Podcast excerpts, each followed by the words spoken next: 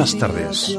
Estás escuchando Siéntelo con oído, el magazín cultural que emitimos desde Zaragoza los jueves a las 7 de la tarde en Radio La Granja, 102.1 de FM. También por internet, en radiolagranja.caster.fm.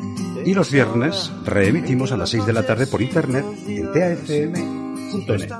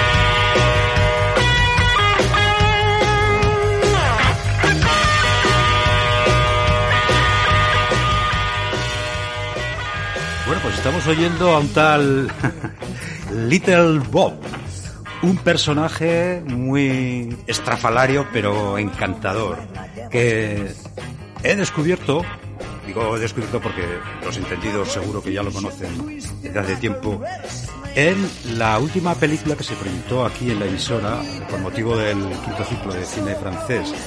Se trata de una película francesa muy chula que se titula Le Havre y que dirigió Aki Kaurismaki, un finlandés que también eh, eh, lo he descubierto en esta ocasión y que la verdad es que muy muy aconsejable.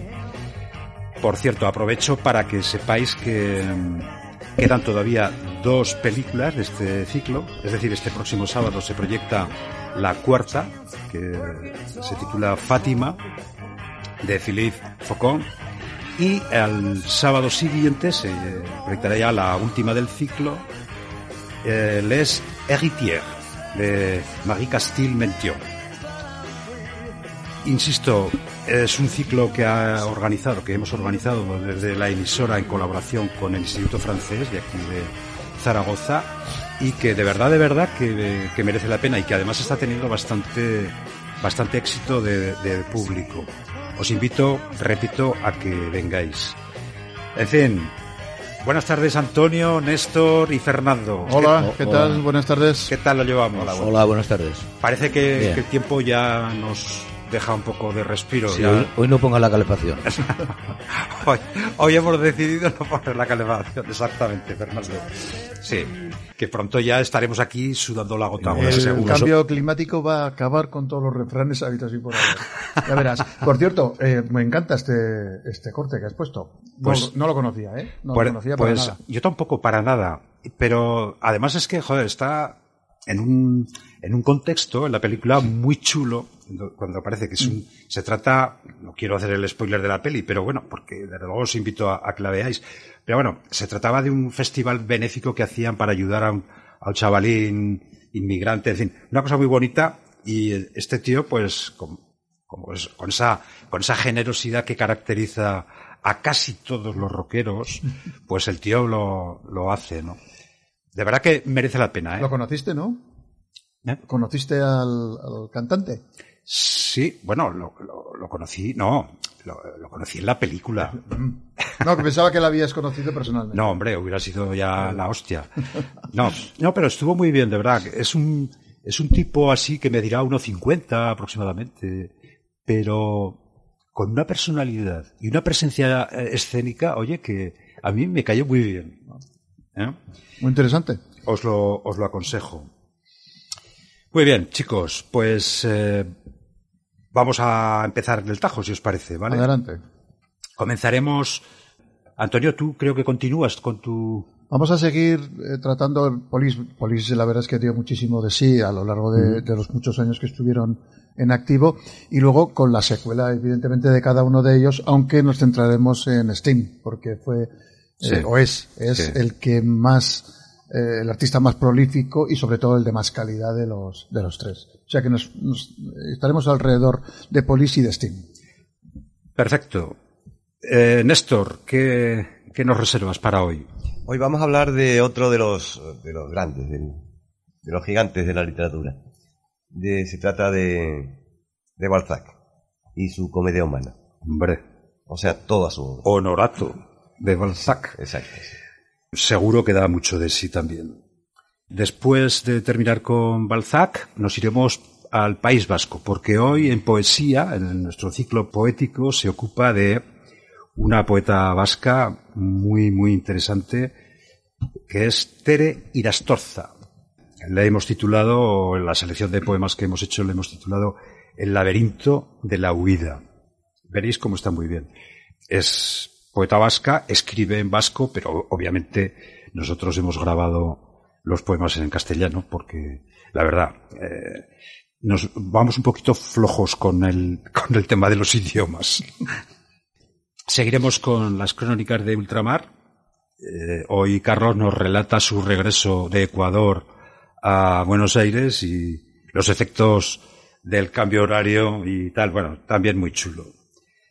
Continuaremos con ya el penúltima, la penúltima entrega de nuestro radio serial Paraíso Crónico. Es la entrega ya 17 de las 18 que consta. Hoy lleva el título de Mi querido robot. Veréis cómo os gusta. Luego, Cuentos para monstruos nos hará pasar un poco de miedo. Eh, este espacio que es original de Santiago Pedraza. Y y que interpreta a Pepi Vargas de Trafulla Teatro. Seguiremos con Zaragoza te habla. Hoy José María Ballestín nos va a hablar de las distintas plazas de España que, que ha tenido nuestra ciudad en los últimos tiempos. También muy interesante. Además, hoy estrenamos ambientación sonora, por lo menos máscara de entrada y salida de, del espacio, que espero que os, que os guste. Y terminaremos, como siempre, con el vientre de los espejos. Hoy lleva el título de recorte de prensa. Y con eso ya terminaremos nuestro 125 programa. Así que, oye, sin más historias, empezamos con música.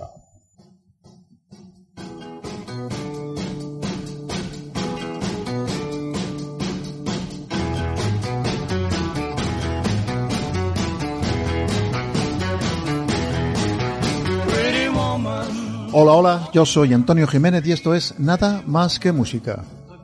Muy buenas tardes, señoras y señores, bienvenidos todos al 102.1 de su dial FM Radio La Granja y a su programa favorito, Nada más que música.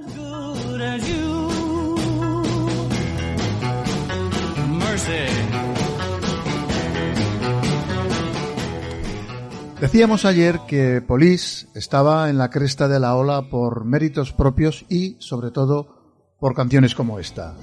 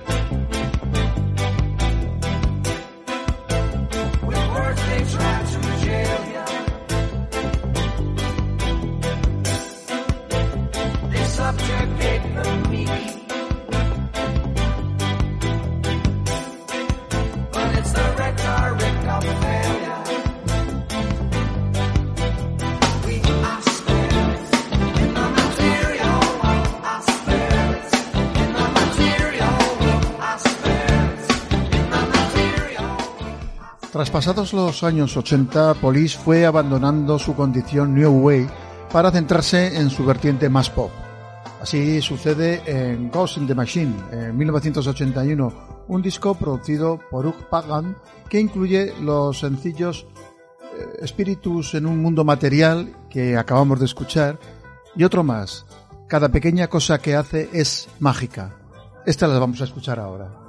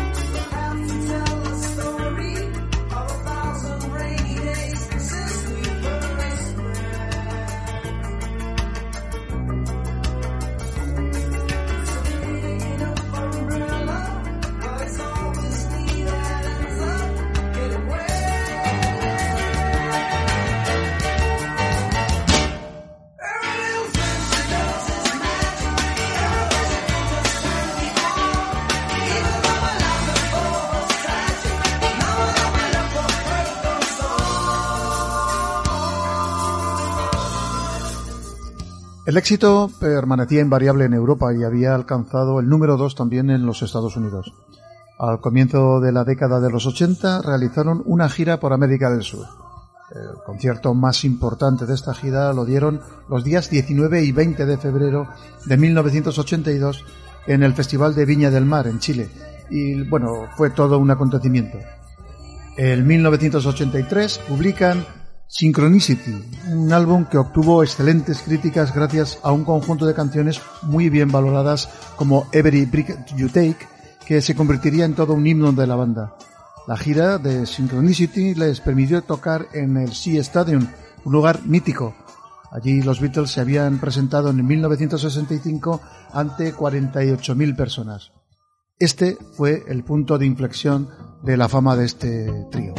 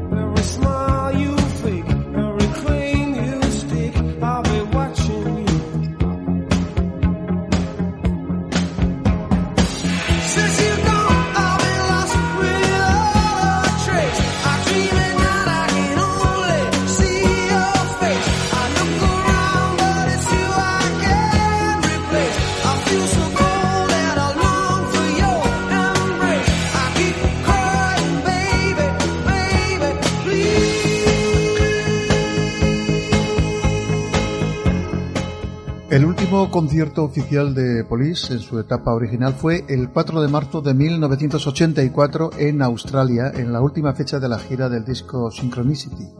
Las tensiones y egos entre los tres divos provocaron la disolución del trío, aunque ellos nunca emitieron un comunicado sobre su disolución.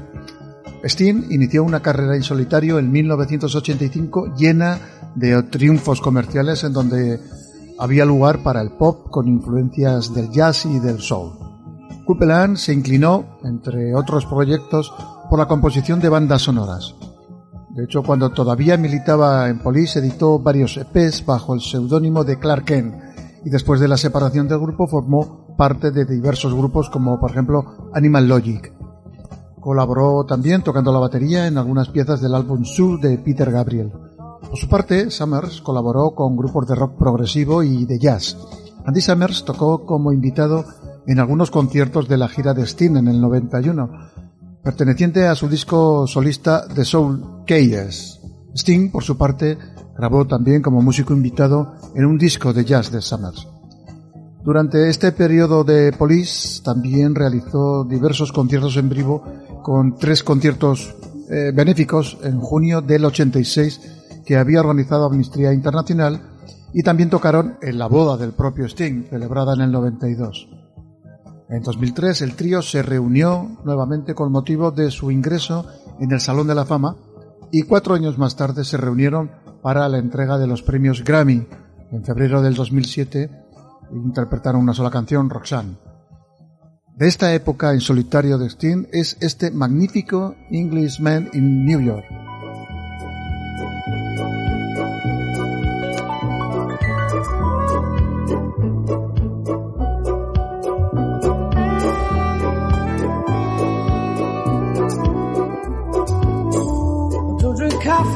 Take tea, my dear. I like my toast on one side. You can hear it in my accent when I talk. I'm an Englishman in New York. See me walking down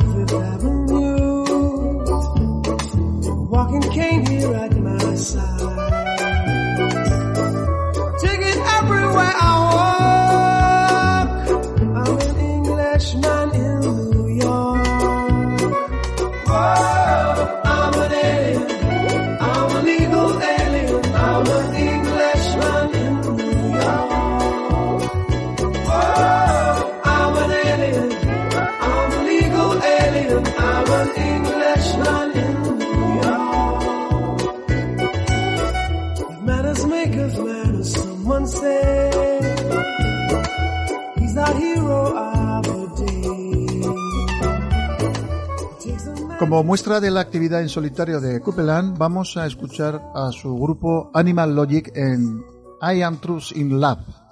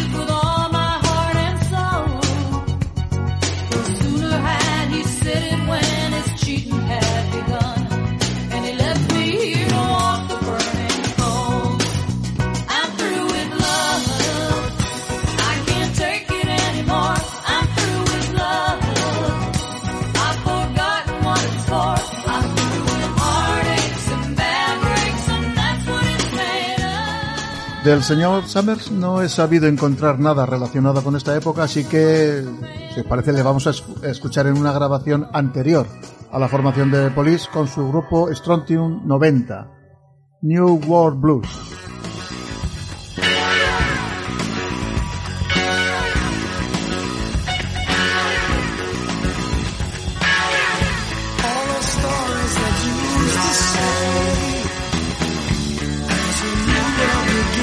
All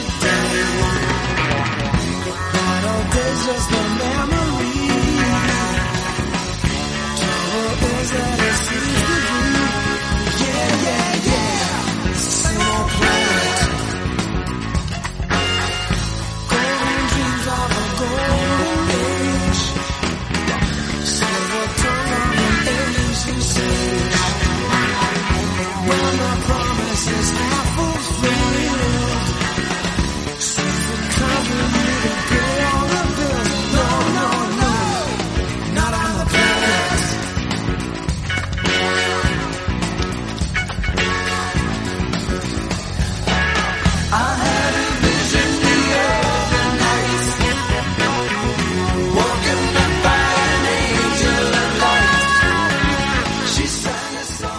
La separación del grupo fue la crónica de una muerte anunciada. El acento jamaicano de pega de Sting siempre había dado un poco de grima y la entrevista que dio en 1979 a una revista no le hizo ningún bien.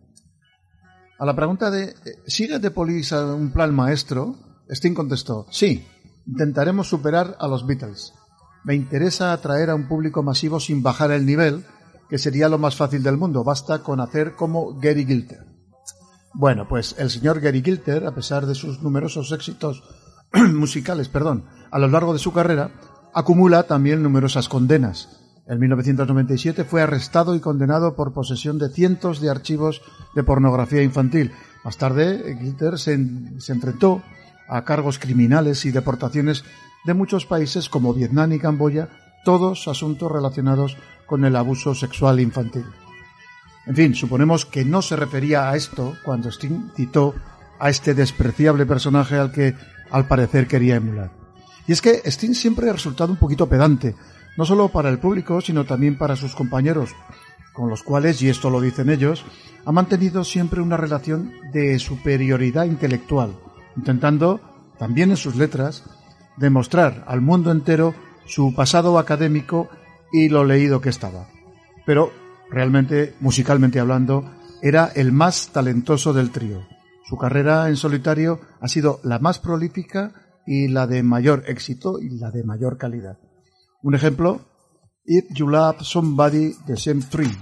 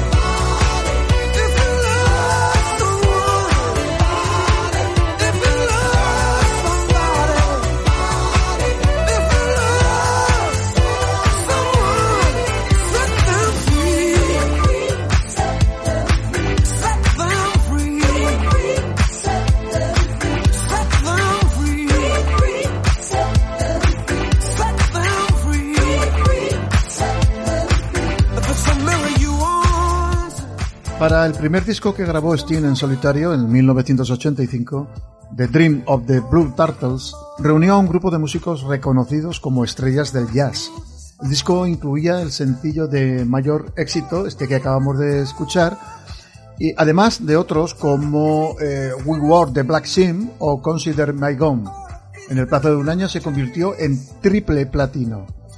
Sin abandonar este trabajo, vamos a escuchar otro de los cortes. We Wore the Black Sin.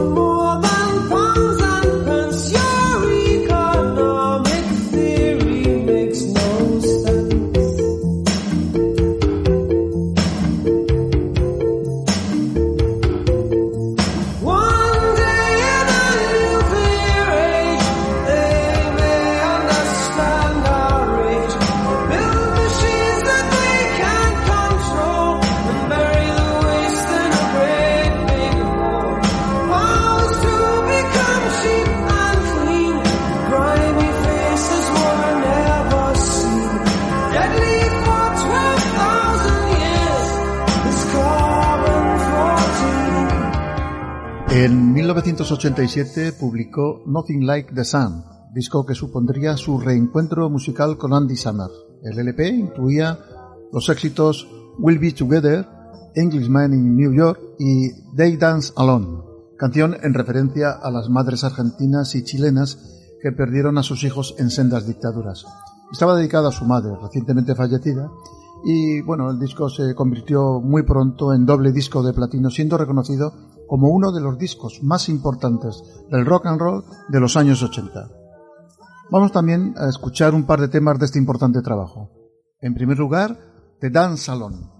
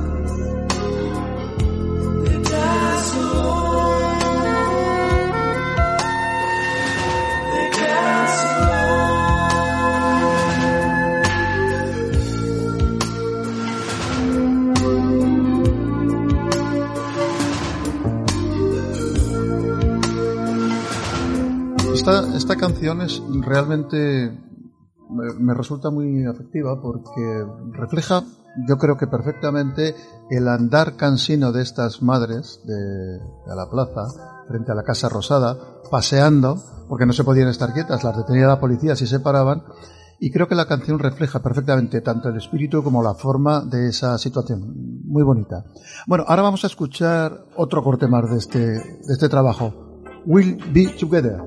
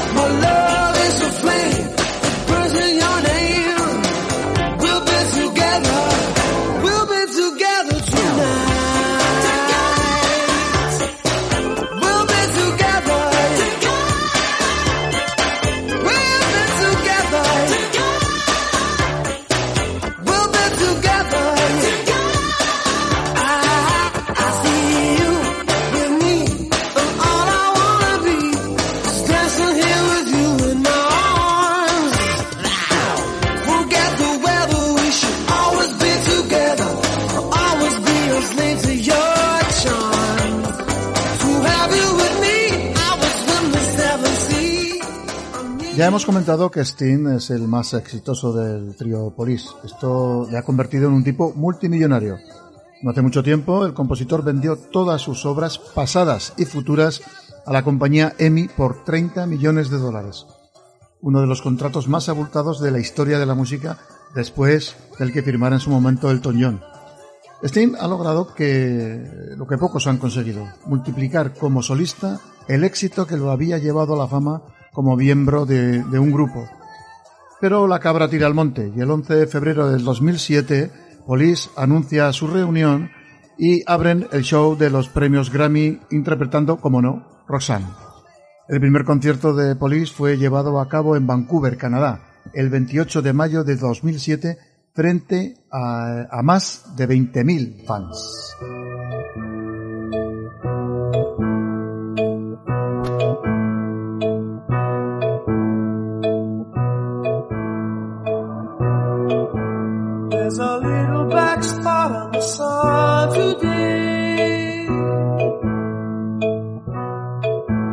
It's the same old thing as yesterday. There's a black hat caught in a high tree top.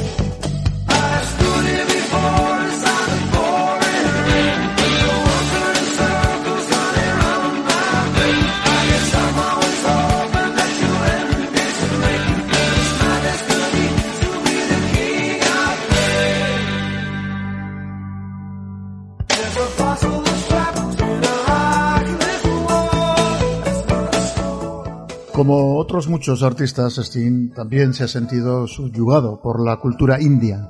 Ahora practica el yoga y la meditación, reconociendo que le ayuda a sobrellevar la vida de artista. Que conste que esto es literal, sobrellevar la vida del artista. A principios de 2005, Sting proclamó su interés por el hinduismo y declaró que quería pasar mucho más tiempo en la India, por cuya cultura se siente fascinado.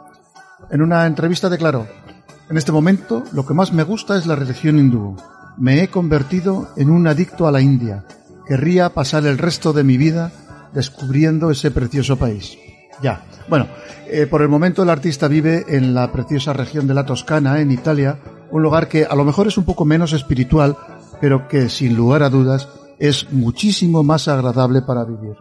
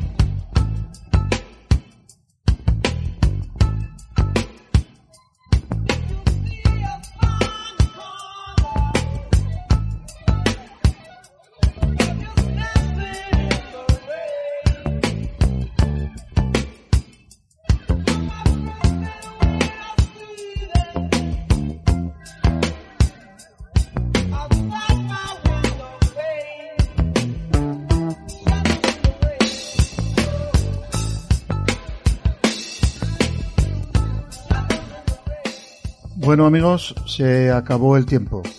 Es que conste que esta frase no es mía, esto es de mi psiquiatra. Bueno, el caso es que sí, que efectivamente se nos ha acabado el tiempo. Nos oímos la próxima semana con más historias, más músicos y más música. Hasta entonces, buenas vibraciones.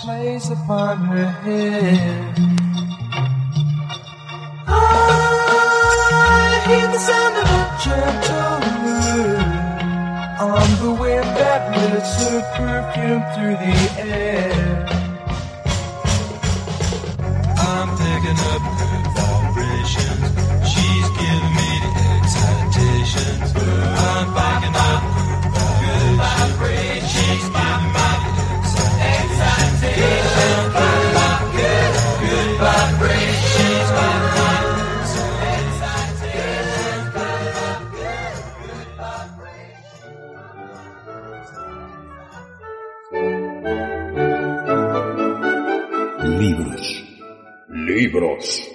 Libros.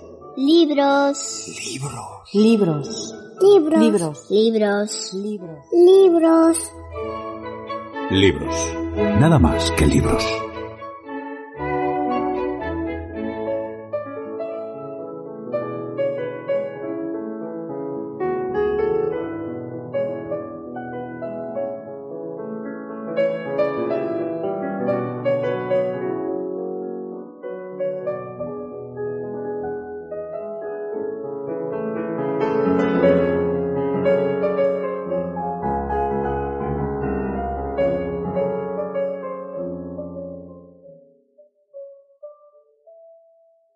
Ciudades de provincia hay casas que, al contemplarlas, inspiran una melancolía igual a las que provocan los claustros más sombríos, las landas más yermas o los más tristes ruinas. ¿Acaso sea porque en estas casas se encuentran a la vez el silencio de los claustros, la aridez de las landas y la desnudez de las ruinas?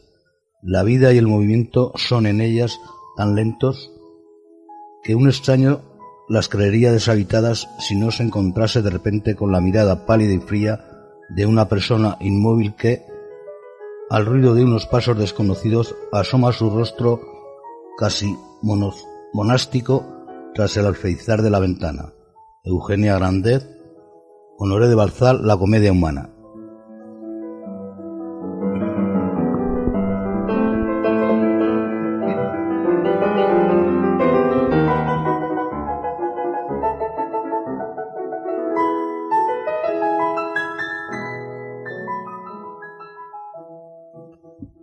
Cuando el siglo XVIII tocaba su fin, la Revolución Francesa estaba a punto de cerrar su primer ciclo de convulsiones y violencias para dar paso a una insólita aventura imperial.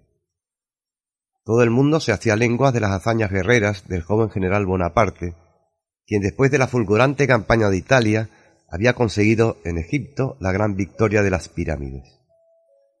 Unos meses después iba a encabezar el golpe de Estado del 18 de Brumario, sería el 9 de noviembre del año 1799, iniciándose así el régimen del consulado, que le permitiría acumular cada vez más poder.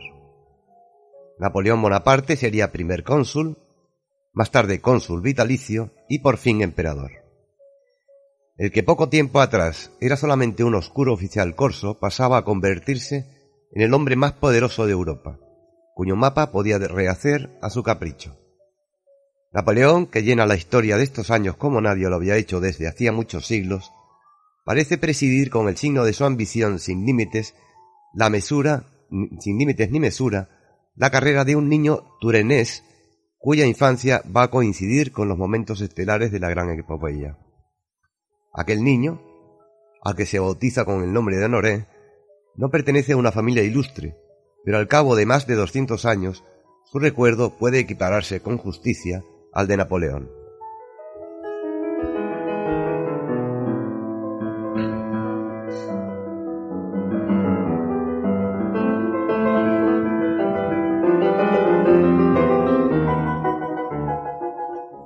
Balzac querrá ser muy pronto el Napoleón de la literatura. Seguir el ejemplo máximo que le ofrecía su época, sin conformarse con menos. Conquistar Europa y rehacerla, remodelarla según unos nuevos principios es una quimera que llega a ser algo habitual y casi accesible para los franceses de comienzos del siglo XIX. Luego vendrá Waterloo, el fin de los sueños insensatos, pero la semilla de la leyenda estaba destinada a ser inmortal, y en Francia cunde el contagio de esa fiebre de inextinguible grandeza. Balzac iba a ser el gran emperador de la novela, que no se resigna a pintar unos ambientes determinados, unas vidas privadas, a tratar unos aspectos o franjas del mundo.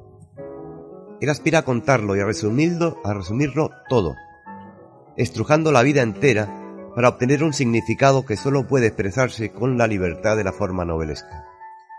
Su ambición será, según su propia frase, hacer la competencia al registro civil. Es decir, crear otro mundo completo que rivalice con la realidad.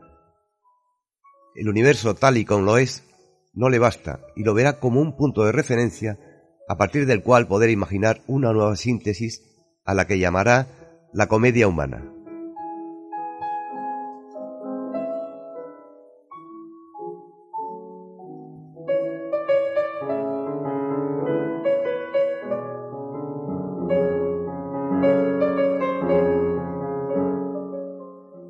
La comedia humana, según las previsiones del autor en 1845 para una edición completa de 26 tomos, se dividía en tres grandes partes muy desiguales.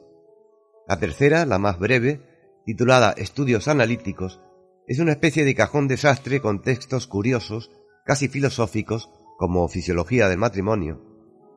La segunda parte, que debía comprender tres volúmenes, es mucho más precisa y el autor pretende darnos su interpretación filosófica del mundo, como una síntesis significativa de los estudios de costumbres, que es la primera parte de la obra, donde se procedía a un método descriptivo y analítico. Cinco títulos, al menos de esa segunda parte, pueden considerarse de lectura imprescindible, entre ellos La piel de Zapa.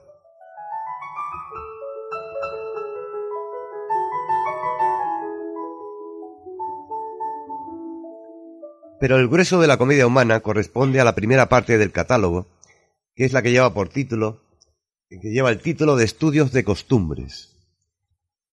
Aquí se quería abarcar todas las facetas de la vida social y por ello se divide en seis grupos llamados escenas. Las escenas de la vida privada constan de una treintena de títulos, el mejor de los cuales y el más famoso es Papá Goriot, una de las obras cumbres de Balzac. Aunque a su lado pueden figurar sin desdoro obras de menor envergadura, pero no de menor intensidad dramática, como Modeste Miñón, Una doble familia, Una hija de Eva, La mujer abandonada, Beatrix, donde se presenta un, interesantísimo personaje inspirado en George Sand, Pierre Grassot, La misa del ateo, etc.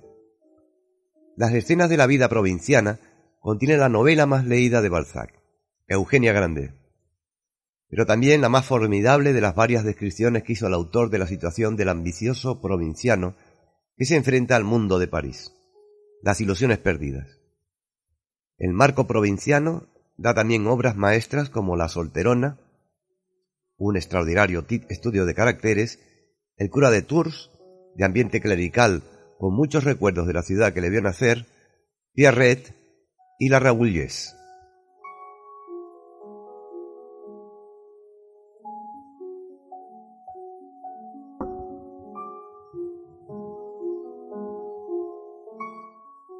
Las escenas de la vida parisiense están presididas por esa gran novela que es Esplendores y Miserias de las Cortesanas, continuación y remate de las Ilusiones Perdidas, donde vemos a Balzac rivalizando con los maestros del folletín.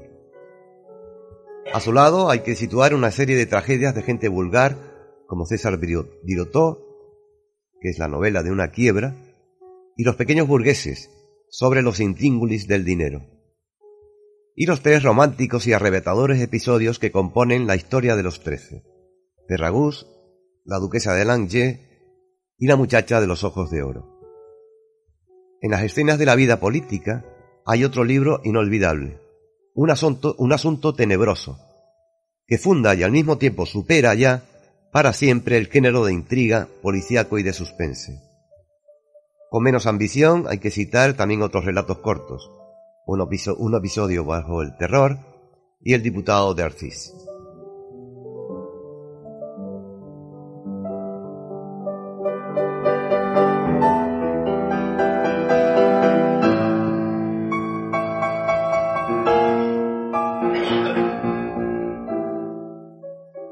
De las escenas de la vida militar, que hubieran debido tener cerca de 30 volúmenes, Balzac solo nos dejó una novela larga, que inauguró la comedia humana, y la primera que firmó con su verdadero nombre, Los Chuanes, o La Guerra de los Chuanes.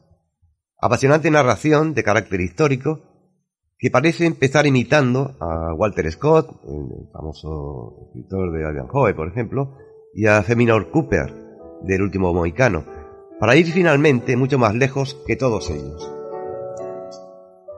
Por fin, las escenas de la vida rural, que también quedaron un tanto desproporcionadas con respecto al resto del catálogo, fueron de los cinco libros previstos, escribió tres y solo uno, Los campesinos, tiene importancia.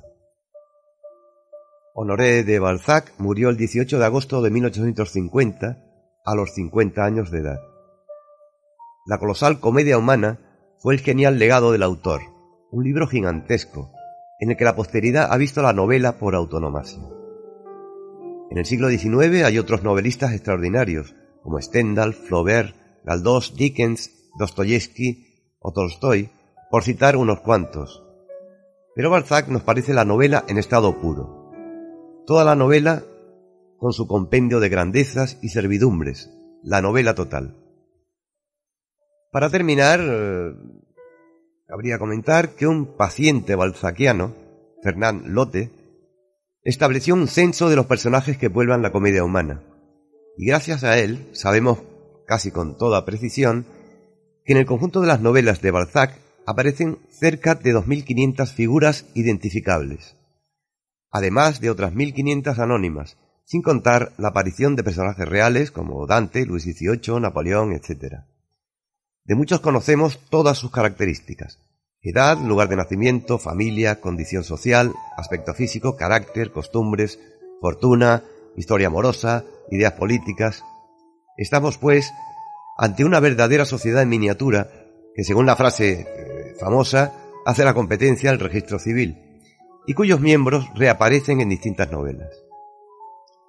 Víctor Hugo, en el discurso que pronunció en el entierro de Balzac, el entierro populoso, dijo, todos sus libros no forman más que un solo libro, un libro vivo, luminoso, profundo, en el que vemos ir y venir, andar y moverse, un no sé qué de turbador y de terrible mezclado con lo real, toda la civilización contemporánea. Un libro prodigioso que el poeta tituló Comedia y que hubiese podido titular Historia.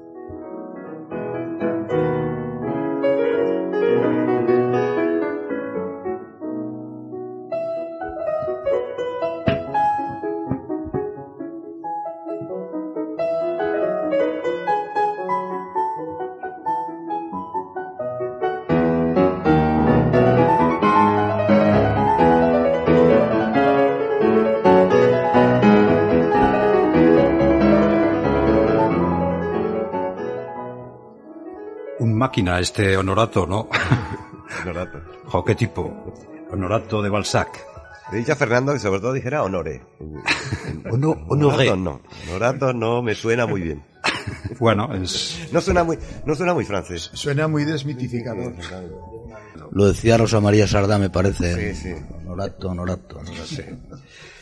salvando las distancias y con permiso de, de los franceses, lo establezco la comparación de con el Galdós. Este sería el Galdós francés, ¿no, eh, Néstor? Sí, sí, en realidad. Supongo todo- que los franceses di- dirán que, que, Sí, que Balzac es mucho más. No. mm, Pero por ahí pueden el tiro, comparar, ¿no? por supuesto, pero en aquel tiempo, como habíamos comentado, hay grandes, grandes autores, ¿no? Del del realismo que dio grandísimos autores y todos bastante, eh, que crearon bastante obra, ¿no? Galdós posiblemente, junto con Balzac, sea sobre todo de los más, mm, los que más escribieron, ¿no? Sí. Una obra increíblemente grande. Sí, sí. Parece que no tuvieran tiempo para, Sí, sí, Vivían para por escribir y tanto, para escribir. Galdós por lo menos vivió más años. Galdós murió bastante anciano, pero este hombre murió a los 50 años. Sí, es decir, y creó Que- una- que le cundió, le un cundió, universo está claro. prácticamente, ¿no?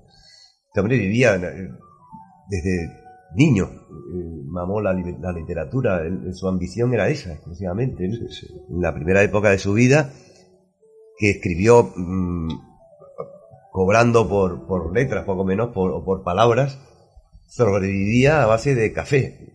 Era- y, y escribiendo, escribiendo febrilmente. ¿no? Y luego ya eh, empezó a tener éxito y no paró, no paraba. Y dejó su obra inconclusa. Él tenía, tenía la intención de, de- de- de- la que, de que su obra, resumida en la, en la- compendiada en la, en la comedia humana, fuese bastante más extensa.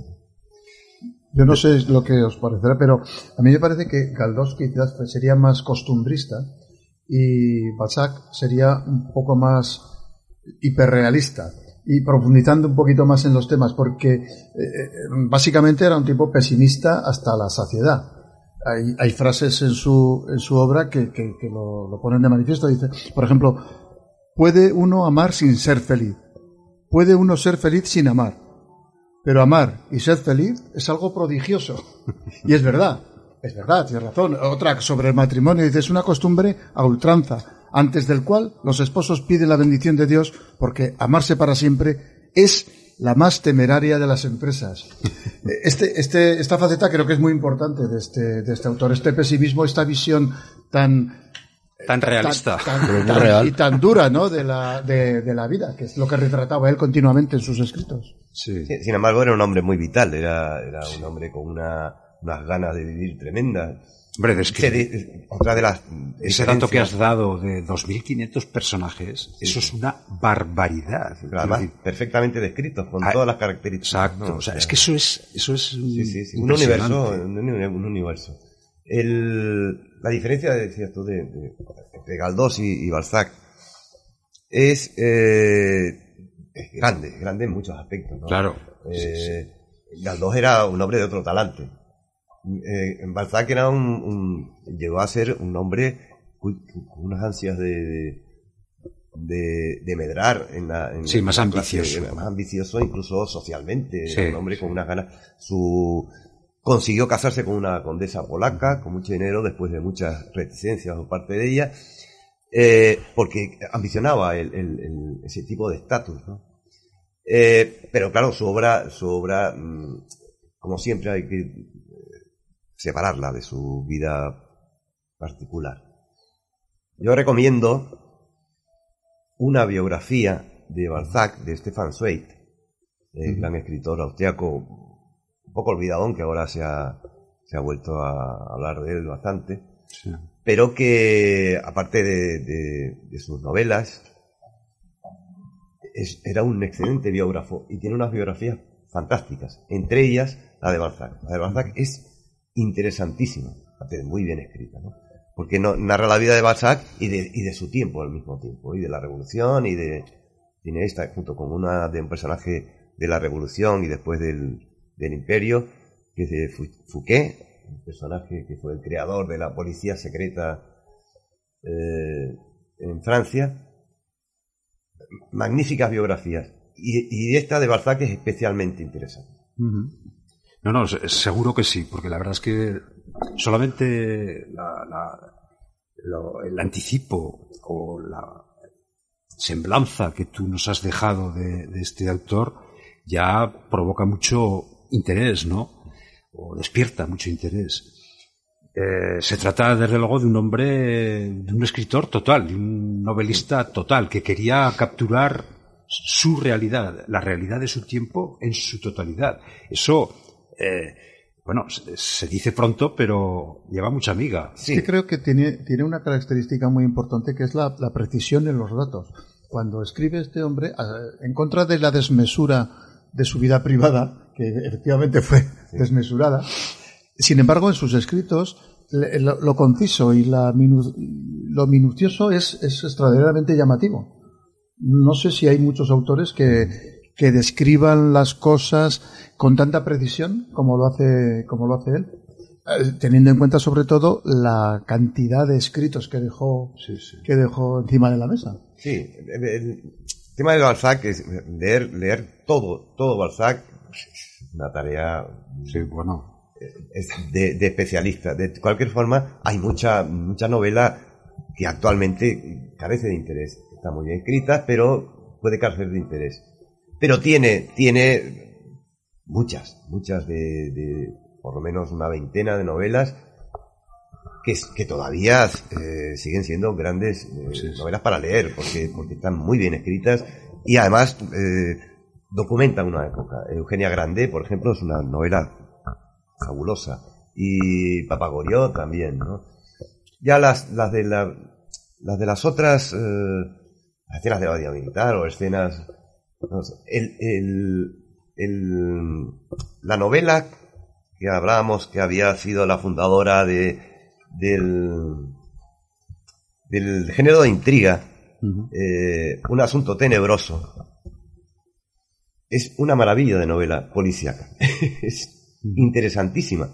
Y desde luego yo creo que eh, es, es cierto que creó que fue una de las novelas que hizo que, que ese género se convirtiera en un género literario que antes no lo era no lo había sido Sin embargo, y, y- y perdona que, que te interrumpo, eh, he estado mirando antes del programa a ver qué adaptaciones cin- cinematográficas había, porque yo sí que recordaba haber visto una película que se titulaba La Bella Mentirosa del año 91, que me gustó, pero hay pocas películas que estén bien, por lo que he podido ver. Mm, resulta llamativo. Un autor tan prolífico y tan importante como Balzac, su reflejo en el séptimo arte no ha sido muy, muy exitoso, exceptúan, con la excepción que me permito yo hacer de la Bella Mentirosa, que en donde hay un papelón de, de Michel Piccoli y de eh, Emmanuel Beart y Jean Birkin, que bueno, que es la relación de un pintor con su modelo, es una, una chica preciosa, está Manuel Bear, y, y es una película súper interesante, muy bonita.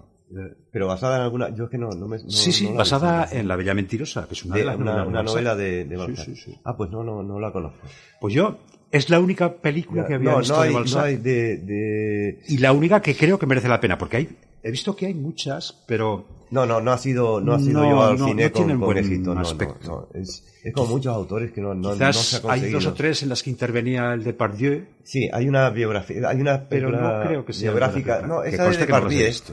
la de Depardieu la vi yo eh, sobre la vida de él un fragmento de la vida de él y mm, está muy bien hecha esa película y sobre todo Depardieu Depardieu está muy bien en esa película también y además físicamente se parecía Eh, este tipo era un tipo un físico muy espectacular no y y, y Depardieu pues eh, la verdad es que consigue consigue hacer el personaje Sobre todo en su última época. su también última época Tiene un físico desmesurado. sí sí sí sí pero mm, da la talla eh. Oye, eh, eh, como comentabas antes, el, el leer a, a Balzac en su totalidad es una tarea ingente. ¿Hay alguna posibilidad de recuperar parcialmente o relatos breves en, en un solo tomo? Es que yo lo, desconozco, entonces me gustaría, me gustaría mucho poder acceder a esa, No lo sé. a esa edición, no, si no lo sé. Eh, yo creo que no. no. No, por lo menos no me consta. No me consta. Lo que las novelas importantes de, de que siguen, siguen editando, están en, en, en edición de bolsillo, además. Sí, bueno, Que ahora las que tengo en- yo son de edición de bolsillo Sí, prácticamente. incluso las tienes en PDF. Exactamente, o sea, PDF las tienes lo en más, la red, Lo más significativo de él es muy, es muy fácil de conseguir. Es, está, todavía se siguen editando, ¿no? Ediciones muy numerosas. Porque eh, la obra eh, de la que nos ocupamos hoy, ¿cuántos tomos tiene?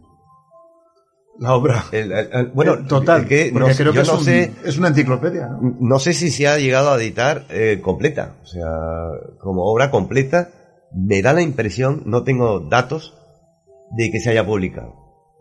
Creo que la intención de Balzac era esa, Es que, que, que- es, que se fuera publicando, ¿no? Tomos y tomos y tomos. se fuera publicando en la misma editorial y, y- y ser una colección completa. Pero editada completamente y por el mismo orden que, en que la, en que la escribió Balzac y, y con las mismas divisiones, creo, creo, de todos modos ya lo, ya lo miraré, pero creo que no está editada al completo. De- aún así, sería como tener una enciclopedia británica en casa. Sí, sí, algo así, ¿no? porque claro, son- serían muchos volúmenes, a pesar de que no llega ni, ni, ni, ni a la tercera parte de lo que él previó en principio. De, de todas formas, decíamos antes que este hombre que se había hecho rico al final de su vida, pero también lo pasó, lo Sí, pasó, pasó mal, además es un hombre que se metió en negocios lo pasó también. mal. Se metió en negocios, malgastó mucho dinero, eh, los negocios le, le salieron mal prácticamente todos porque no sabía llevar, llevar los negocios, era un hombre iluso en algunas Este sabía cuestiones. escribir. Sabía escribir, efectivamente, y se metían, se metían en cuestiones que no le cubían. Entonces, como era un hombre que le gustaba mucho la buena vida también, eh, gastaba más de lo que, de lo que ganaba. Claro, la literatura eh, nunca fue, tal vez ahora es cuando sea más, eh, más lucrativa para un autor, siempre que sea un autor que esté en, primera línea, ¿no? Pero nunca ha sido una, una, una profesión para una hacerse... fuente de riqueza, para- ¿no? Exactamente. Solo ha sido para unos pocos eh, elegidos o, o- o grandes bestsellers o que dan con una saga o con una cuestión, me refiero a la actualidad, pero nunca ha sido, esta gente trabajaba por, por, por al peso. Tantas palabras, tanto dinero. Sí, y así, y escribían eh, por, por fascículos, como por decirlo de alguna manera, escribían por episodios. Eh, era la época, por ejemplo, en Dickens, Dickens casi todo lo que escribió lo escribía por, por capítulos en, en periódicos, en publicaciones, y luego ya se resumían, o sea, se compensaban en un libro. ¿no? Eh, Dickens tuvo más éxito económicamente, o Víctor Hugo, por ejemplo. Pero Balzac podía haber tenido mucho dinero, haber ganado dinero solo con la literatura, pero lo malgastó, era un hombre que lo malgastó. Al final de su vida, consiguió casarse con una condesa polaca, a la que llevaba, a la que llevaba lidiando bastante tiempo. Al final lo consiguió y su situación mejoró, pero no le duró mucho porque falleció. Falleció muy joven, a Bueno, los 50 años. Muy bien. Él mismo, no sé si nos queda tiempo, Sí, no, porque, no, nada, pues. simplemente que él mismo se decía que, que las malas acciones a menudo redundan en grandes fortunas y quedan sin, sin castigo. Las buenas elevan a su dueño, pero rara vez son premiadas. Eso creo que le pasó a él. Sí, sí, exactamente. Eh, escribió muy bien, pero sus, sus grandes proezas literarias no le llevaron al éxito económico. Efectivamente, sí, sí. era- Tuvo, tuvo muy ma- bueno, mala suerte. Bueno, eh, era Bueno, el contexto yo- en el que se movía, ¿no? Yo recomiendo, ya digo, por, por supuesto, leer alguna de las obras de él, si no se han leído ya, y eh, la biografía. La biografía de Stefan Zweig eh, es una magnífica biografía porque no solo eh, define perfectamente al personaje y su- sus circunstancias y su vida, sino que además su época. Es un escritor que, que está muy bien documentado, escribe muy bien y, que en esa biografía eh, entra todo, tanto Balzac como toda la sociedad que le rodeaba y, y la época, la época en que vivió Balzac. Bueno, eh, esto ha sido todo por hoy. La semana que viene traeremos otro tema. Y, sobre todo, sean felices Libros. y hasta, hasta la semana que viene. Libros. Libros. Libros. Libros. Libros. Libros. Libros. Libros. Nada más que libros.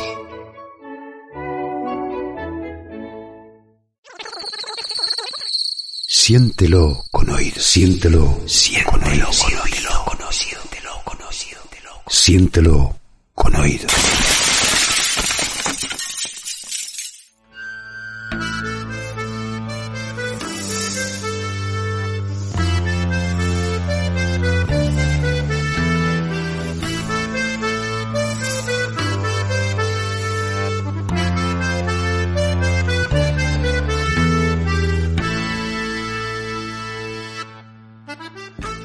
Nacida en Zaldivia, Guipúzcoa, en 1961, presidió la Asociación de Escritores Vascos entre 2002 y 2006. Su primer poemario, Cabeciac, Ausencias, data de 1980. A partir de ahí van a ir apareciendo sus libros con cierta regularidad. En 1995 publicó una selección de los poemas escritos hasta esa fecha. Gabeciaren Cantoreac, Cantares de la ausencia. Una nueva etapa poética comienza con la publicación en 2001 de Izangabe Direnak, Aurdunaldi Beteko Cantoreac. Sin nombre son, Cantares de un embarazo. Dominado por la búsqueda de la concreción vivencial y su acomodación al ciclo de la naturaleza. Era la memoria atributo de los dioses y el olvido nuestra defensa.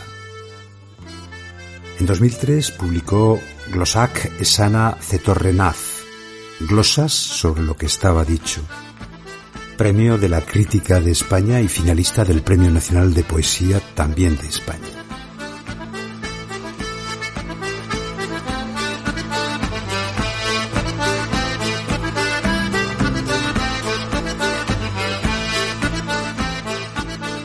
Tere y Dastorza, el laberinto de la huida.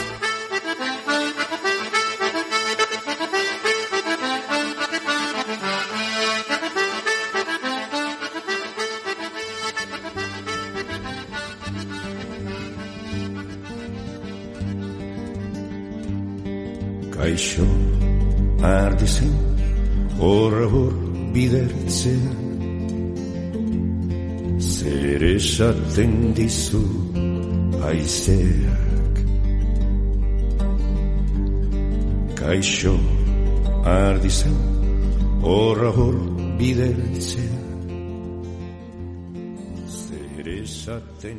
En los paralelos de la tibieza y en todas las latitudes que estrechan el mundo, ni una sola isla para la inocencia. Por eso, espérame sobre la trampa de la memoria, ahí donde no molesten los encadenados a sueños vanos y a los más crueles olvidos. Espérame en el único oasis que conozco, y cuando lleves un tiempo esperando, con los peldaños que hay en la escalera entre el cielo y la tierra, cuenta las palabras dichas en vano, el único oasis que he conocido.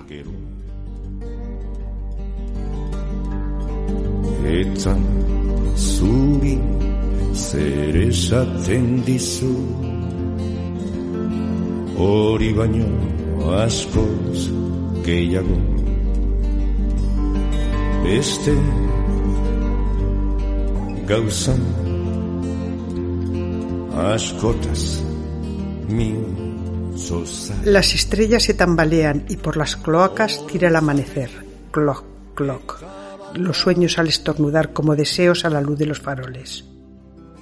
Las estrellas se tambalean y al amanecer los borrachos las guardan, el pacharán bajo el brazo, en antros nocturnos.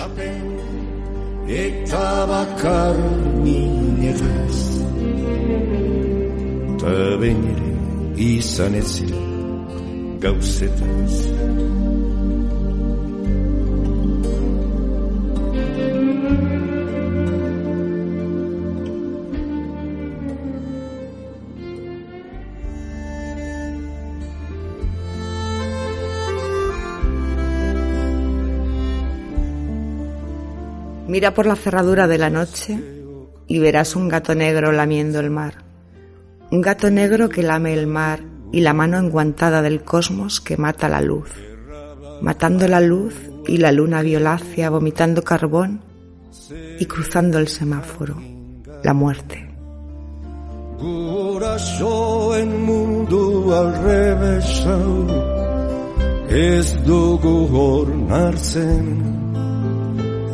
Diruaren morro izaten Erakutsi digute Gurasoen mundu alrebesa Ez dugu onartzen Cuando Hawking se dedicó a tratar de cambiar la historia del tiempo, los inviernos fueron crueles con sus eneros.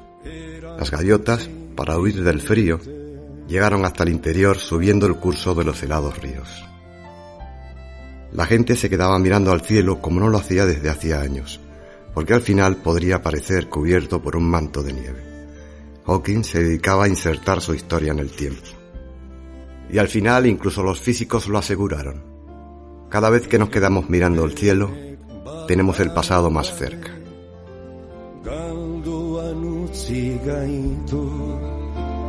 argirik gabeko bideak etorkizunik ez du. Bizi modula sain batek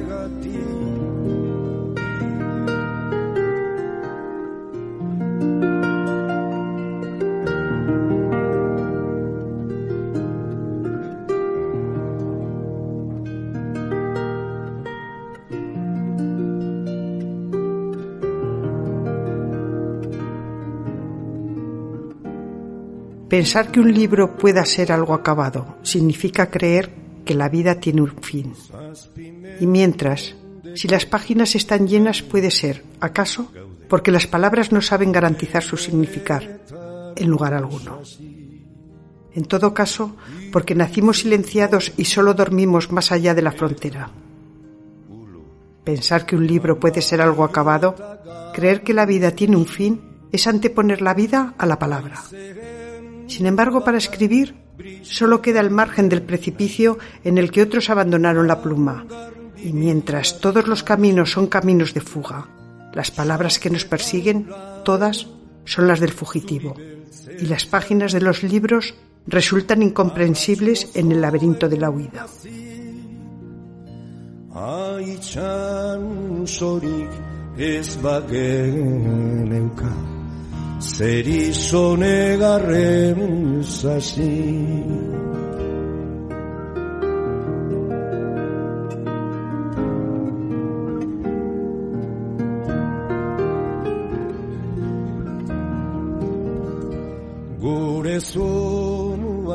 La estación de la burla y el olvido dilata el aire en la ciudad desolada.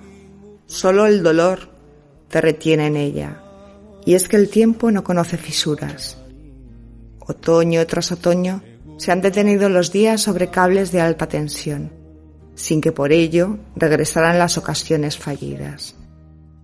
Mientras continúan alejándose de las hileras de quienes aguardan la víspera del último día en la ciudad, en la hora punta del olvido. En esa ciudad el tiempo no acaba de saciarse y a este lado la vida no acaba de componerse. Azken arnasa ematen dugu. Eguzkitik eguzkiran Azken arnasa eman nahi. Itxasoari bengira Azken arnasa ematen dugu Eguzkitik eguzkira Azken arnasa eman nahi nuke Itxasoari begiran Azken arnasa eman nahi nuke Itxasoari begira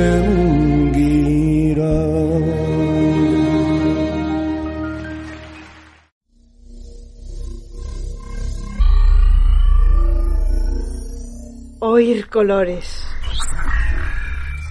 Ver sonidos.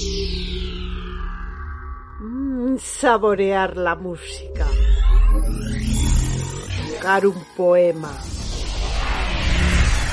Oler una historia. Sentir con oído.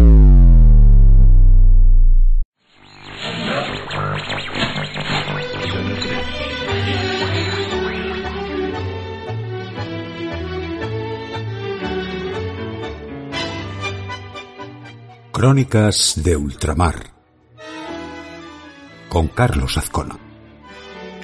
El mundo fue y será una porquería, ya lo sé, en el 506 y en el 2000 también. Queridos oyentes de Siéntalo con Oído, eh, a todo el oyentado de este cronista de ultramar que recién se baja de, de un avión para, para volver a la rutina y, todo esto cuesta un poco más. Yo creo, eh, tal vez la matriz de viajero que tengo eh, le cuesta un poco más. El, el cuerpo viaja a la velocidad del avión, pero el espíritu llega a los 3-4 días.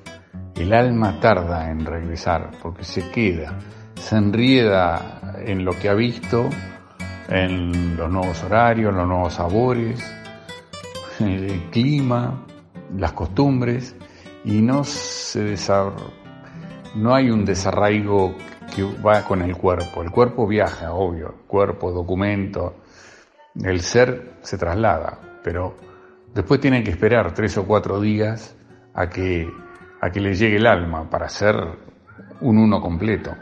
Y eso a mí me ocurre. Mm, Desde que empecé a viajar, eh, unos 30 años, me, mm, me ocurre y hago la crónica muchas veces sobre esa circunstancia. Bueno, estamos en Azul, que es el lugar de mi origen, y en un tórrido verano extremadamente seco, con todos los inconvenientes que hay en el planeta, no estamos ajenos a los incendios del Amazonas, a los incendios de, Australia, que hasta acá no llegó el humo, porque estamos en el mismo hemisferio. Y con la sola rotación de la Tierra, llega el humo. De golpe decimos, ¿qué es eso anaranjado? Es el humo de Australia, como si fuera una cosa normal. Es el año que nos toca, de catástrofes y acá nos tocó seca y le estamos padeciendo. En Ecuador también, por más que mm, nos separen 6.400 kilómetros, también tiene una seca que no, de la que no se tiene recuerdo. Bueno, así es la vida.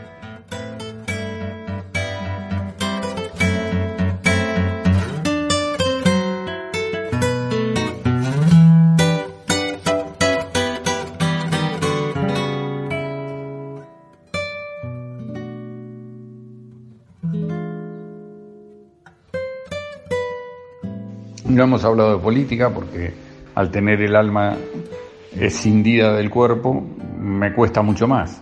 Pero eh, sé que con lo que respecta a Argentina, el presidente ha estado en Israel y haciendo la mejor buena letra posible porque muchos capitales eh, que maneja el Fondo Interna el FMI están en Israel, que no vamos a andar engañando. Y lo próximo que nos toca como país y como región es discutir con el fondo de qué manera vamos podemos posponer un poco los los vencimientos que van a operar ahora en los próximos en este año y en el que viene principalmente. Argentina sigue caminando por el borde del precipicio y nada, creemos que no, ya como que nos estamos acostumbrados ¿no? A mirar ese precipicio y, cada semana que pasa le tenemos menos miedo. Lo mismo debe pasar con, con el resto de, de Latinoamérica. O sea, le vamos perdiendo el miedo y el mundo sigue girando. Yo creo que lo que está ocurriendo en Chile mm, es preocupante por un lado y movilizante por el otro. Que tengan una nueva constitución, que tengan un que tengan nuevas esperanzas es muy bueno. Eh, Ecuador está soportando el mal gobierno de Lenin Moreno y todas sus traiciones y está esperando, me tocó descubrir un, un Correa muy vivo en, en el querer de la gente. Está totalmente proscripto todo lo que tenga que ver con, con Correa, pero la gente lo extraña y mucho. Es una cosa de subirme a, un- a- cualquier medio, conversar y en todos los niveles se lo extraña. Bueno, eso es un, es un aliciente para que alguna vez, si intenta volver, que, que tenga éxito. ¿Qué más les puedo decir? Un cuerpo desalmado. ¿De qué les puede hablar? De lo que ya no he dicho. Eh, pocas cosas. Yo creo que, que el mundo sigue a los tropiezos. Hay tres principales contrincantes que espero nunca se vayan a las manos porque si no sería terrible, podríamos llegar a desaparecer. Y los que más saben de esto eh, dicen que si el mundo no cambia, no va a durar mucho más tiempo como, como tal. Eh, yo nunca lo he- me he puesto a pensarlo, pero bueno, ojalá que esas personas que me lo comentaron no tengan razón, ojalá, pero hablan de que si, es- si seguimos así, en 100 o 200 años, mm, la especie humana desaparece. Es un, es un disparate. Y es muy importante que si uno está medianamente de acuerdo, haga algo para, para parar esto. Yo creo que es lindo para, para cuestionarse y para decir, che, cambiemos de una vez. Bueno, eh, este cuerpo desalmado eh, se despide. En una semana, ya con el alma como corresponde, estaré con ustedes. Un abrazo.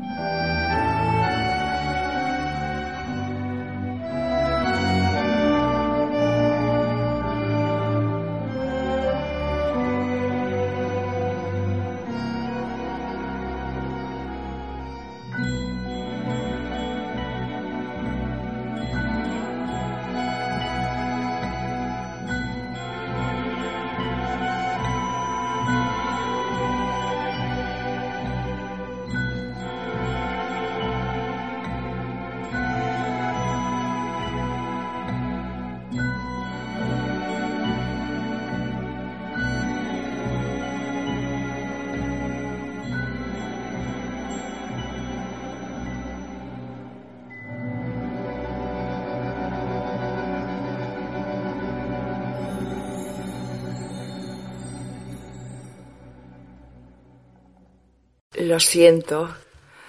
¿Qué pasa? ¿Qué, qué has hecho? No, que él... que lo siento muy bien. ¿Cómo? Coño, con el oído.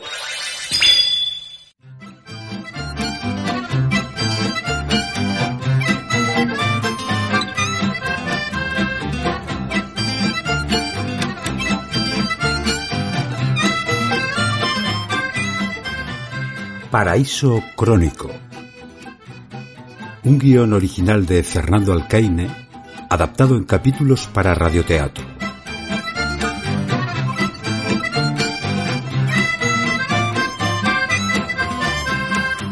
Capítulo 17.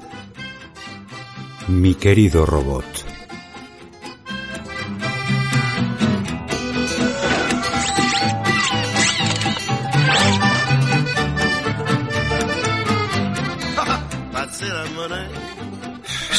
Muy agobiado.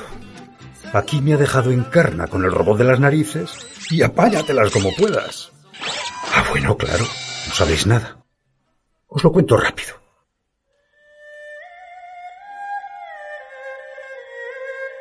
El caso es que Néstor Es una empresa china que quiere introducir lo que ellos llaman robot de compañía. Estos chinos son la leche. Tiene muy estudiado el problema de la soledad en las ciudades. El caso es que fuimos seleccionados para una experiencia piloto. Pero nosotros paramos poco por casa.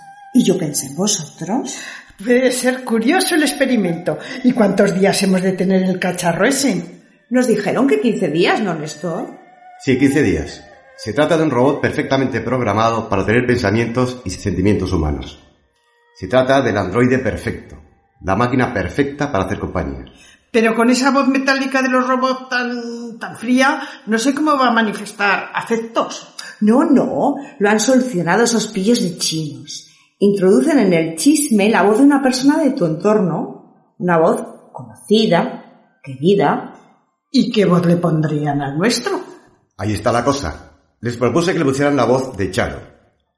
La tenía yo grabada en algunos vídeos. Ellos, a partir de 5 o 10 minutos de la voz de alguien, ya son capaces de copiarle todos los sonidos y entonaciones a una persona, y generar, en consecuencia, los infinitos mensajes que pueda necesitar para comunicarse. ¿Y por qué la de Charo? Bueno, Nico, como pensábamos en vosotros para el experimento... Que sí, que sí, que sí, que me parece una experiencia muy interesante. El caso es que nos lo trajeron. Y ha sido horrible. Que el androide ese nos ha llevado estos 15 días más derechos que una vela. Solo os digo una cosa. Encarna se ha marchado a casa de su madre desquiciada por el robot de las narices. No lo soporto más, Nico. No para de decirme lo que tengo que hacer. Me voy con mamá. Volveré cuando esos chinos se lo hayan llevado de aquí. Y los chinos vienen a llevárselo esta tarde. Eso sí, antes tendré que responder a un exhaustivo test. Pero a lo que voy. Hace cinco minutos escasos me ha hartado y le he pegado una patada con tan mala suerte que la cabeza se le ha caído y se ha echado a rodar por el suelo. En fin, estoy tratando de pegársela con pegamento para que los chinos esos no noten nada. Solo faltaría que ahora encima nos hiciesen pagar el androide.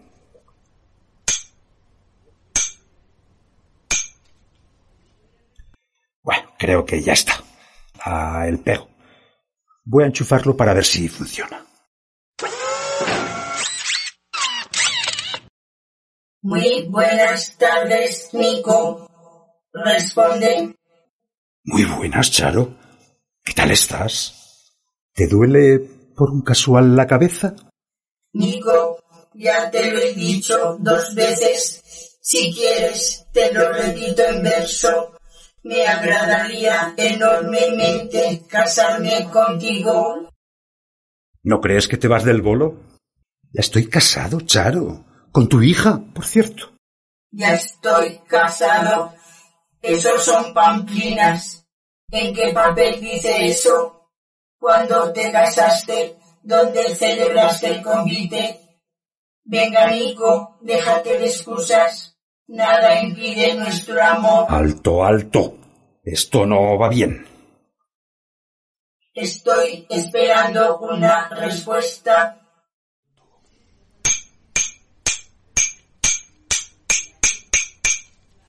¿Qué tal ahora, Charo? ¿Mejor? Ni mejor ni peor, Nico.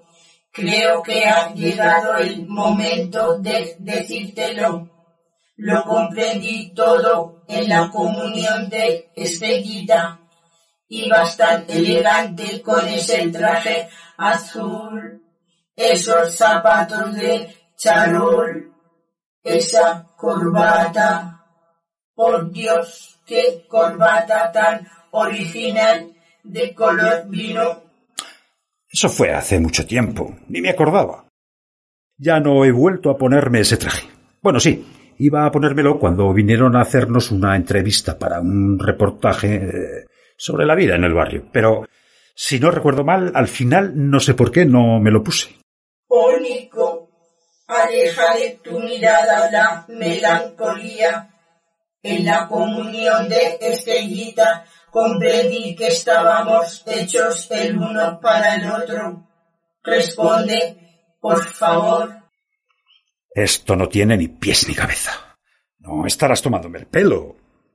Desde entonces no hago otra cosa que pensar en ti, Nico. Casémonos y ordenemos las semanas en siete días llenos de delicias.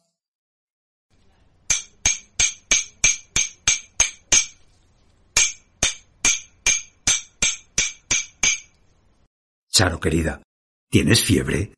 Eso es, Nico. Los lunes podemos reservarlos para ir al médico. A mí me tomará la atención y me recetará unas pastillas estupendas que me favorecerán el riego sanguíneo. A ti, con un poco de suerte, te auscultará con el fin de confirmarte ese pequeño leve catarro que te hace toser de un modo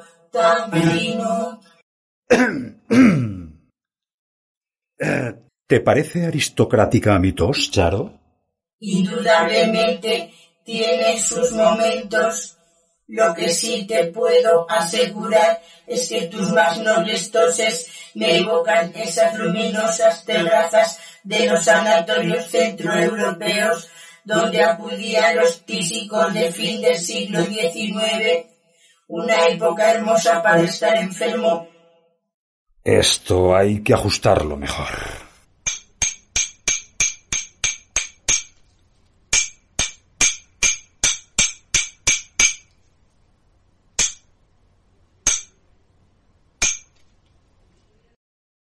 Te respondo, Nico, te siento huidizo.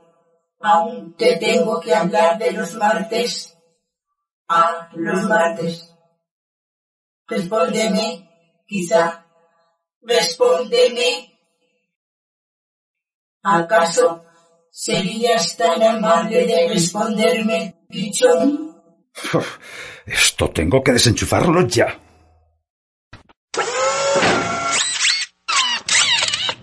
A ver si se le han cruzado los días de la semana con las memorias de Madame Recamier. Es muy fácil que los chinos no se enteren de nada. Menos mal. Si la oyen hablar, no se extrañarán. Voy a enchufarlo otra vez.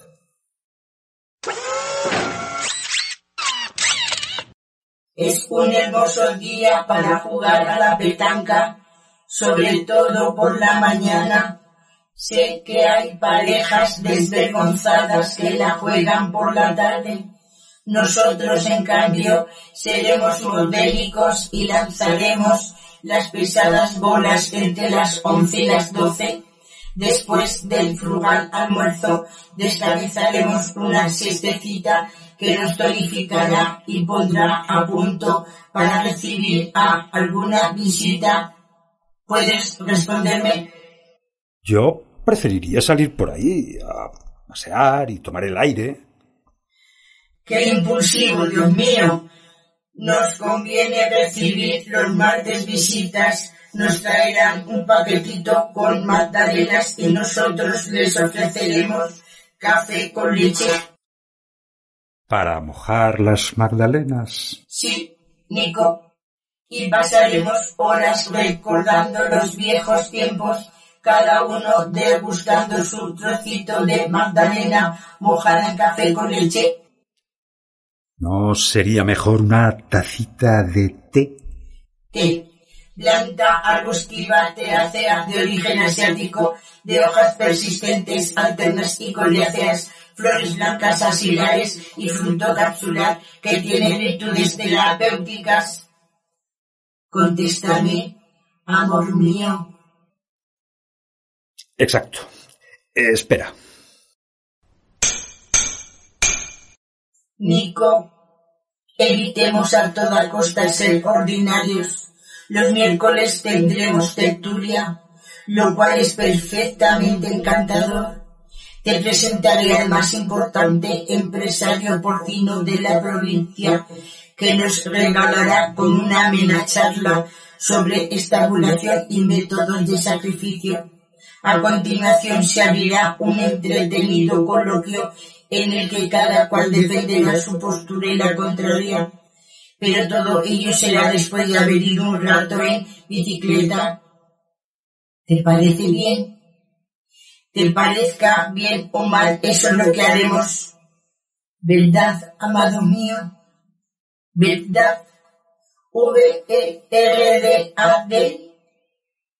Espero respuesta inmediata. Mucho ajetreo veo yo para los miércoles. Lo jueves. Perdona, Charo, pero son necesarios algunos retoques. Ya está. Lo dejo así. La cabeza no se le va a caer, que es lo importante.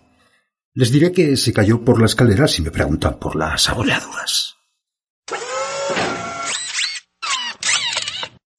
No seas tan impetuoso, amor mío. Te decía que los jueves podemos fingir que son viernes. ¿Te parece original? Respóndeme o te parto la cara mi dulce y encantador palomo. Tranquila, Charo. No te sulfures. A mí me parece bien. Pero eso nos plantea el problema de que si los jueves son viernes, ¿qué dirán de nosotros los sábados por la noche cuando salgamos a bailar? Encantador Nico, yo me pondré mi vestido de muselina y danzaré suave y ligera como una mariposa.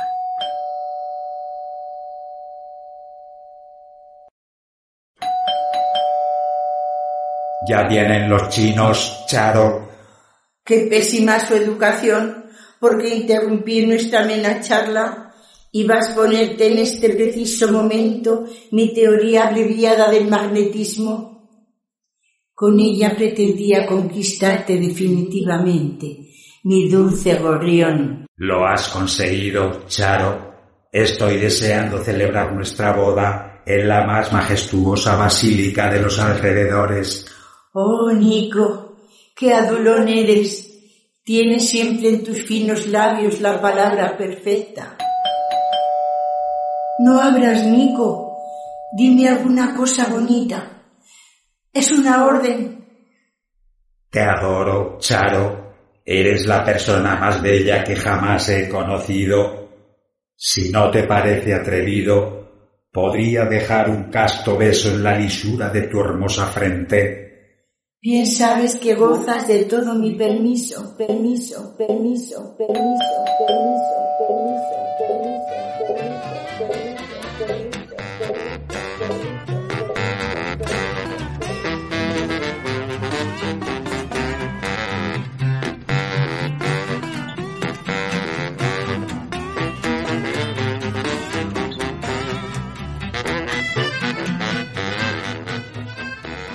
Paraíso Crónico, un guion original de Fernando Alcaine, con las voces de Lola Orti, María José San Pietro, Chu San Juan, Manuel Alcaine y Néstor Barreto.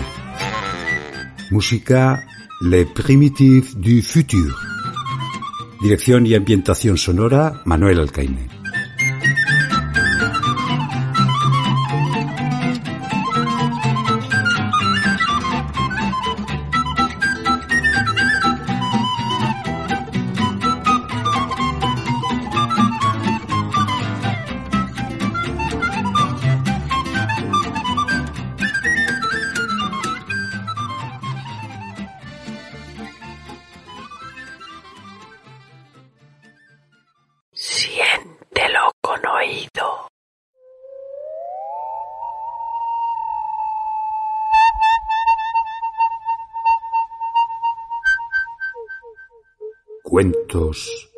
Para monstruos. Texto original de Santiago Pedraza.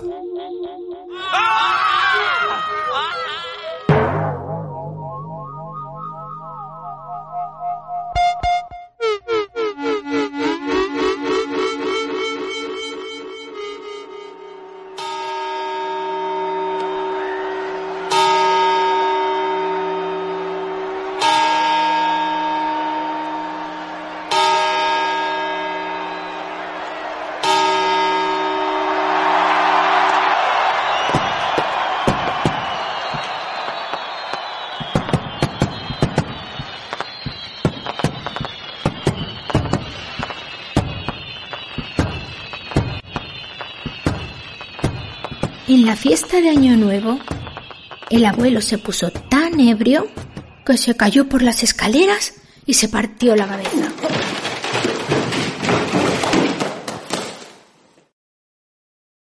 A la mañana siguiente, su pequeña nieta observó su cadáver durante largo rato. Luego se fue a su cuarto. Tomó un lápiz y de su lista de doce deseos tachó el primero.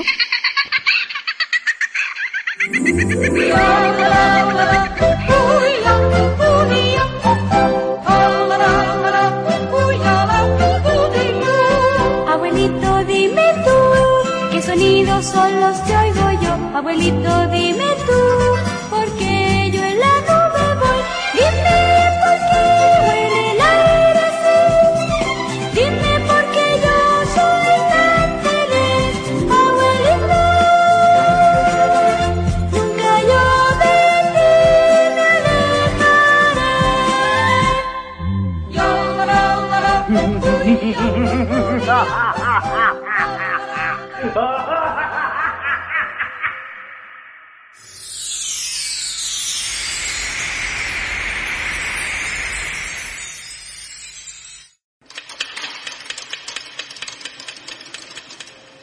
Move in.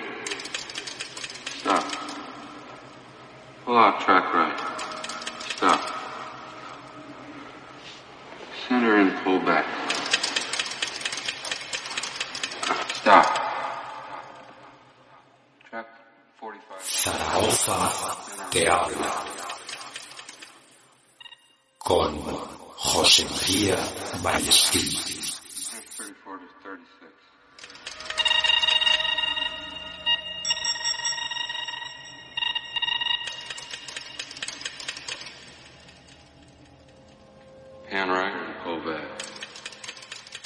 Estos tiempos en que, según los extremistas de derecha, pareciera que España se está rompiendo cada día de alguna forma nueva y horrible, en el programa de hoy os propongo que nos aproximemos a la realidad de la presencia de la palabra España en el nomenclator de Zaragoza.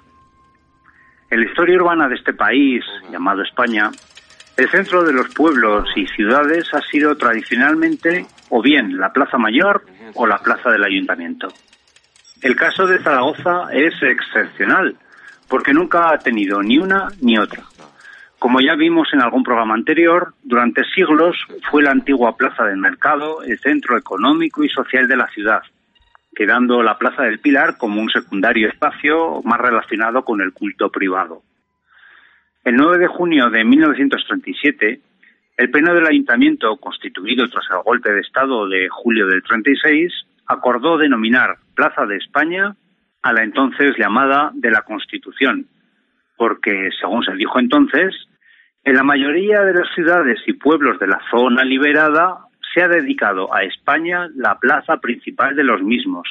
Y si consideramos que la nuestra lleva el nombre de la Constitución al que van aparejadas las desdichas que nos aquejan, poco importaba, como actualmente hacen los creadores y difusores de tendenciosas noticias falsas, que esta plaza llevara el nombre de la Constitución, pero no por la de 1931, alumbrada al comienzo de la Segunda República, sino por la de 1845, que regió el reinado de la reina Isabel II. Y es llamativo que quienes se erigen en defensores de las tradiciones y en las costumbres de toda la vida, generalmente suelen ser campeones en ignorancia y desconocimiento de la realidad de ese pasado que dicen reivindicar. En este caso, además, se confundían dos, dos constituciones que bien poco tenían que ver la una con la otra. Pero bueno, eran constituciones al fin y al cabo, otra realidad a extinguir en la España en la que decían que estaba empezando a amanecer, fueran del color que fueran. Así las cosas, la Plaza de la Constitución se convirtió de facto y desde entonces en la Plaza de España de toda la vida, es decir, desde el franquismo. Pero había un pequeño problema formalmente irresoluble. Zaragoza ya contaba con una Plaza de España y como tal figuraba desde 1934 en el Plan General del ensanche de la ciudad en la zona de Miralbueno, en la nueva Gran Vía que desde la Plaza de Basilio Paraíso se prolongaba hasta el Parque de Zaragoza o de Buenavista. Esta periférica zona se encontraba ya urbanizada y lista para recibir las primeras manzanas de viviendas, y además habría de ser el acceso principal a la proyectada ciudad universitaria concebida en 1932 sobre seis manzanas residenciales del ensanche de las casas baratas.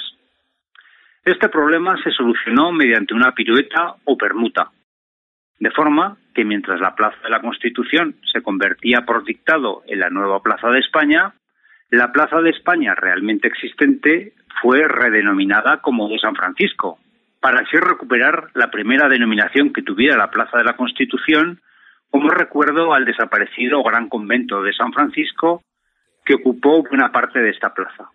Si a nosotros esto nos puede parecer un lío, imaginemos los trastornos mentales que debieron padecer quienes pergeñaron este cambio. Solo uno más, en definitiva, de las decenas y decenas que afectaron a numerosas calles y plazas de la ciudad, cuyos nombres fueron modificados entre 1936 y 1940 para adecuar, de forma retrograda, el nomenclátor urbano a la nueva España del régimen franquista.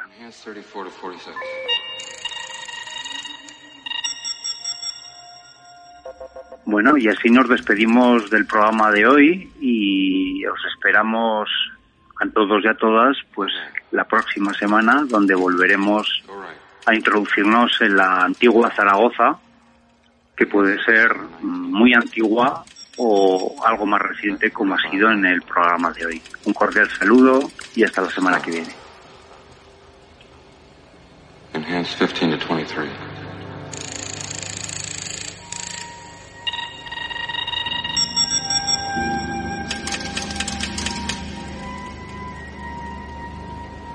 Give me a hard copy right there.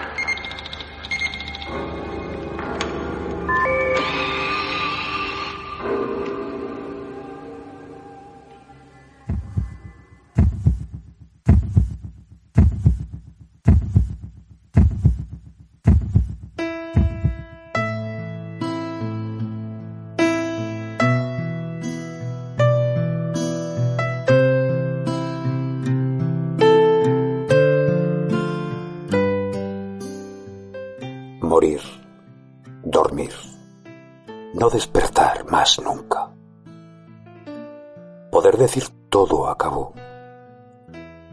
En un sueño sepultar para siempre los dolores del corazón, los mil y mil quebrantos que heredó nuestra carne.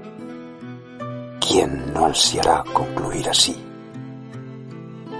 Morir, quedar dormidos, dormir, tal vez soñar.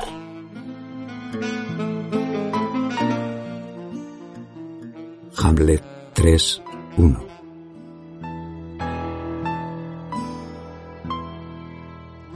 El sueño de Joe es una versión para radioteatro del guion cinematográfico escrito por Dalton Trumbo y Luis Buñuel a comienzos de los años 60 a partir de la novela del primero titulada Johnny Got His Gun 1939 que en España se traduce como Johnny cogió su fusil. Sabido es que la película en que debía convertirse el mencionado guion, dirigida por Buñuel, no pudo realizarse y que fue el propio Trumbo quien en solitario la reescribió y dirigió, presentándola en el Festival de Cannes de 1971, donde obtuvo el Gran Premio del Jurado. Por otro lado, el Instituto de Estudios Turolenses logró editar en 1993 el texto escrito por los dos creadores en colaboración, rescatándolo así del olvido. El sueño de Joe recoge los hilos esenciales de la historia del soldado a quien un obús mutila casi todo su cuerpo, pero que, a pesar de ello, y como consecuencia de los avances en el campo de la medicina, sigue vivo, atrapado en el laberinto de su propia conciencia. Más allá del alegato antibelicista o de la proclama a favor de una muerte con dignidad, la pieza presenta de una manera vívida y lancinante ese horror tan característico del siglo pasado de la alienación del individuo, que por lo demás es reflejo de una de las contradicciones de nuestro sistema, el poder político, económico, religioso, que proclama y sanciona la existencia del individuo cuando actúa, lo niega metódicamente, lo vacía de dignidad, lo desposee. De ahí la fragilidad de Joe, su vulnerabilidad. Es eso le enseña a la educación recibida, pero también no es eso le enseña a la experiencia. Y de ahí también, por descontado, la inconsistencia de la vida, que difumina las fronteras entre realidad y sueño. El sueño de Joe, en fin, condensa ejemplarmente esa pesadilla, nuestra pesadilla, la de la desposesión.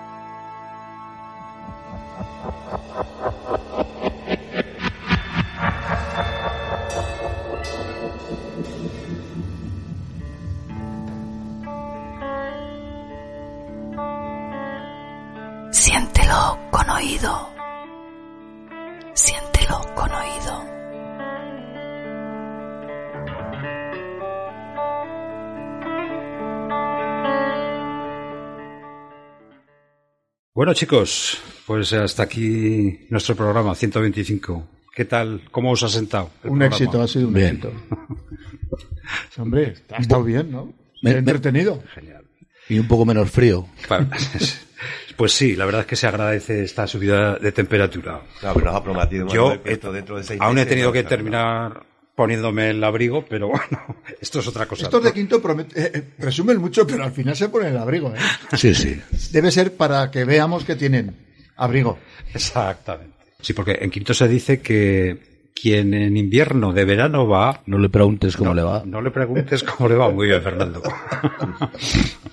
Pues sí, es verdad. Bien. Oye, yo que no se me olvide, quería recordar una vez más, ya sabéis que soy bastante plasta, lo del ciclo de cine. Este sábado próximo y al siguiente terminamos ya con el ciclo de cine de este, de este año. Cine francés en francés. Está muy bien, de verdad, no os lo perdáis. Os esperamos aquí, en Radio La Granja. ¿Queréis añadir alguna cosa más? Bueno, para la próxima semana eh, ya hemos preparado un programilla de, de cantautores. Ah, bueno, genial. Sí, vamos a profundizar en el, en el espíritu. En fin, nos, vamos a poner serios. Muy bien.